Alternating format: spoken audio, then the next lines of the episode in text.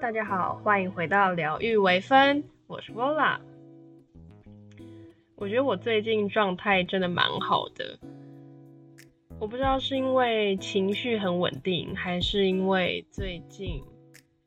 需要做的事情太多了，导致于我有很多的想法，还有很多想跟大家分享的主题，就一直源源不断的浮现在脑海里。所以呢，今天就决定要打算来跟大家分享。我很庆幸，无形中我用了对的方式，拯救了满是伤疤的自己。这个主题名称真的很长，但是这个主题是因为我前几天刚在回顾。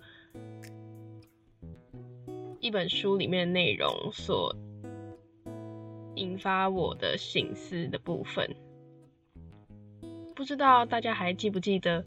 在我回归录的那一集当中，我跟大家提到了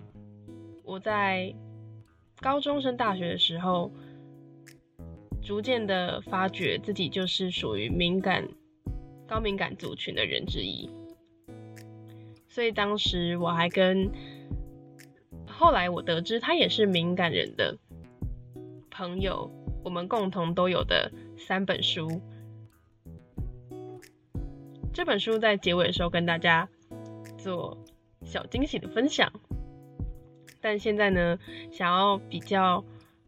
着重在的部分是想要跟大家聊一聊。我为什么会说我很庆幸，在无形之中我用了对的方式，拯救了满是伤疤的自己？其实我等一下想要分享的内容，都是在我的日记本里面写到所提及的内容，所以现在我想要花一点时间把那些内容分享给大家。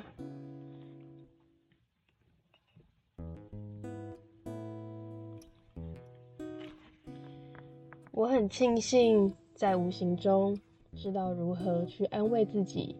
甚至是拯救自己。我喜欢出去走走，我也一直在放长假的时候去增进自己的舞蹈。我也一直在创作，发挥我想的一切创意。我一路长大以来。也早已习惯用日记和放空思考的方式去沉淀自己，去包容自己。平日的每一天，尤其远距在家之后，会努力满足自己所在乎的仪式感，听着不同时刻要搭配的音乐，三餐的内容由大脑决定，一周一次谨慎的一个人。出门前往超市大采购，未来一周要喂食自己的一切。在没有严重的疫情前，更是三不五时的前往各大展览游历。很庆幸，最后一点我也做到了。谢谢至今为止我能有与我深交的朋友们，能与你们共度生活，是我目前。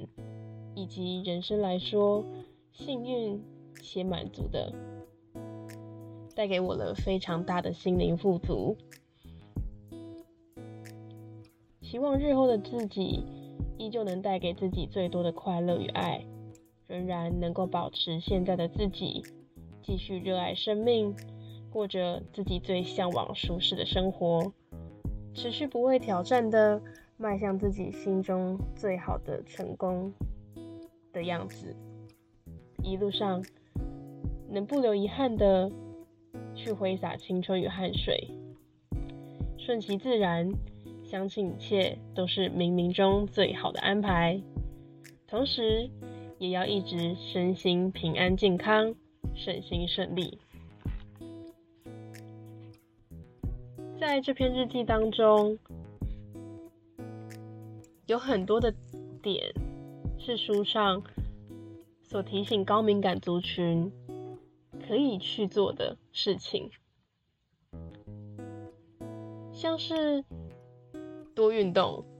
多创作，把脑中、心中的创意，还有更多比别人都能注意到的微小细节，全部都把它当做是一种你的特质、你的天赋，去灵活的应用它，去更深层的了解自己。以及可以用日记、放空等等的方式，来让自己可能很难平时就被其他人所接受的那些特质，还有想法所写进去，让自己有一个情绪，还有生活上的出口。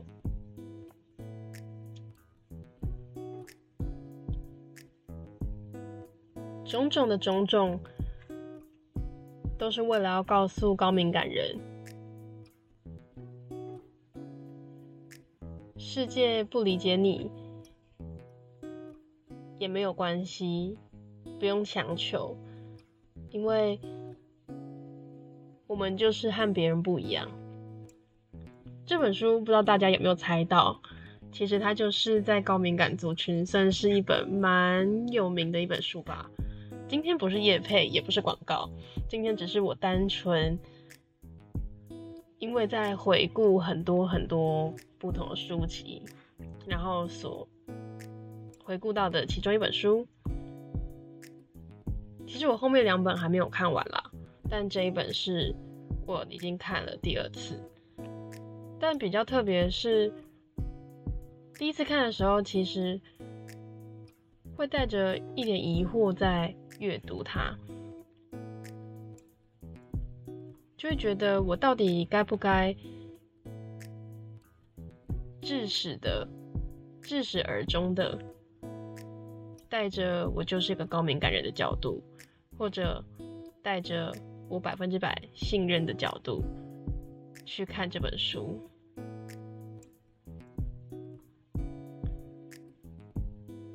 在看这本书的时候。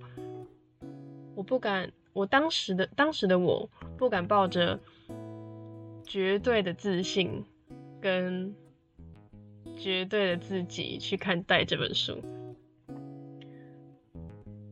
因为我因为我当时其实很怕书中的很多事情都发生在自己身上，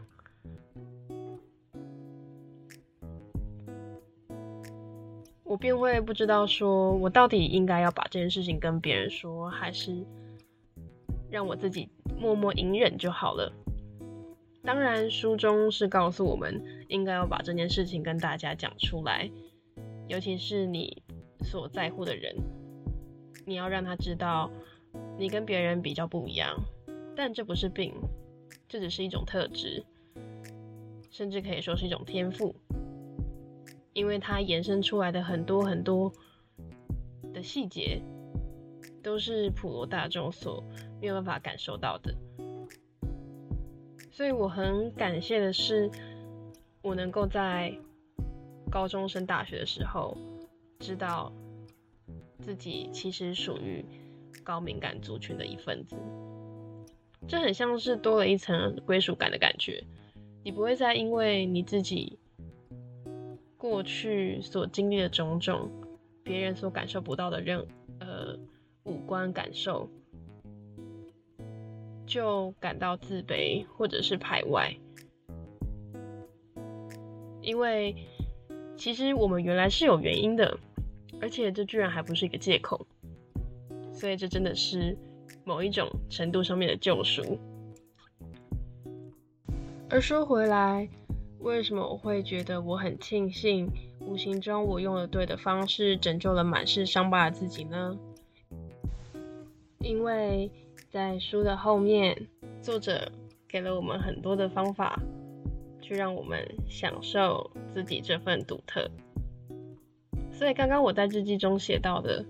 那些事情，不是因为看了这本书之后才去执行的，而是我从。我有记忆，我能识字以来，我就是这么执行着，而且我就是带着这些相同或类似的生活态态度去面对这个社会。所以我觉得，当我在重温看到这本书时，我真的我真的很震惊，也很惊喜。我居然是真的有那份能力，去好好的对待可能曾经一直在受伤的自己，而且是用正常良好的心态以及态度以及方法去对待自己。所以很我很欣慰，就是有一种。哇，原来我一直都是这么做啊，而且我都没有做错哎的那种感觉，很像是在你默默付出努力给自己的同时，有一个很可靠的人在旁边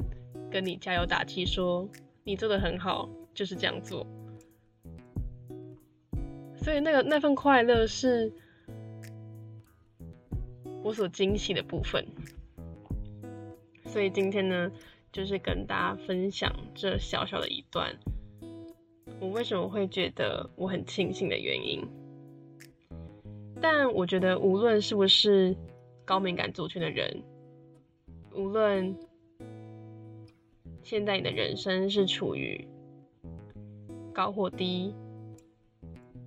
尽管你的人生是很顺遂的，或者是充满波折的，我觉得无论你是什么人。无论你身在何处，我都觉得以上的方法非常适合所有人。多运动，多做自己喜欢的事情，把负能量还有正能量，把你所有的想法全部写进日记里，来记录着过去的自己。学会交好的朋友，学会交你值得深交的朋友。也是人生中很重要的一件事情。今天我也重温了我过去，应该说我去年录的前几集的 Podcast，里面充满了稚嫩的感觉。虽然可能我现在也没有成熟多少，但是在回顾当时每集都战战兢兢。的自己所录出来的内容，都会会心一笑。但这不是重点，重点是，我还是觉得过去的自己说话还是有那么一点分量。不是说在社会上有占多少分量，而是当我回过头再来听一次我所讲的内容时，我依旧会认同。当时的那样的自己，也就是说，我会为我过去所做的那些言论负责，因为那是我的人生，那是我过去的成长经验，那是我所亲身经历到的事情。虽然可能过程中有很多磨难，有很多的不愉快，有很多的低潮，或是有很多的焦虑。以及失落，但那些对我来说很负面的情绪以及过往，都仍然成为了现在某部分的我，让我能够更励志，或者是学会更加理性的去看待这个社会以及这个世界。尽管一次次的被伤害，我每次都还是会反问自己：如果下一次我不改我以往的态度，我不改我以往横冲直撞的个性，我不改以往我愿意大胆去尝试一切可能的个性，那当我再次遇到了一些波折或一些令我不舒服的结果，那我还会愿意不改吗？每次问到这里的时候，我都会停顿。但是最近我开始会不加思索的回答自己：对我不会改。为什么我要改呢？因为改了就不是我了。虽然我是外向的孩子，但我同时也是高敏感的孩子。这两者之间是没有任何冲突的。而我也很庆幸，我真的是高敏感族群的一份子。因为高敏感族群的特质，虽然它会有很多很多我们恼怒的事情，还有无关的感受，但是它也让我们能够了解到更多别人所了解不到的细节，所以这是我非常感谢的部分。所以可能或许我会比平我会比平常人过得更曲折。或是在感情上面会有更多的困难还有问题，但是我会珍惜这份特质，并且去慢慢的让自己在这份特质以及这个社会还有我面对到的事情上去做。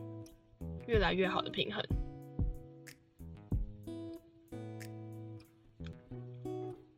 嗯，没错。希望我未来也有这份勇气，可以继续活在这个世界上。那今天短暂的分享就到这里结束喽。如果有兴趣听我之后更多更多的。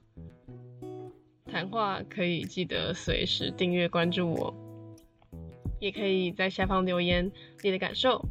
或者是你要分享的故事。跟大家宣布一个好消息，在到时候上架的时候，到时候上架这支 podcast 的时候，应该我的官方账号早就已经出来了。没错，就是疗愈微分的官方 IG 账号已经开通喽。如果有兴趣的听众们，欢迎都去追踪起来。那边会有每一集的核心金句，还有我的感想，以及预告介绍，还有每周一次的。小美好分享，对，所以就欢迎大家多多的去 follow 他，然后我们就下一集再见喽，拜拜。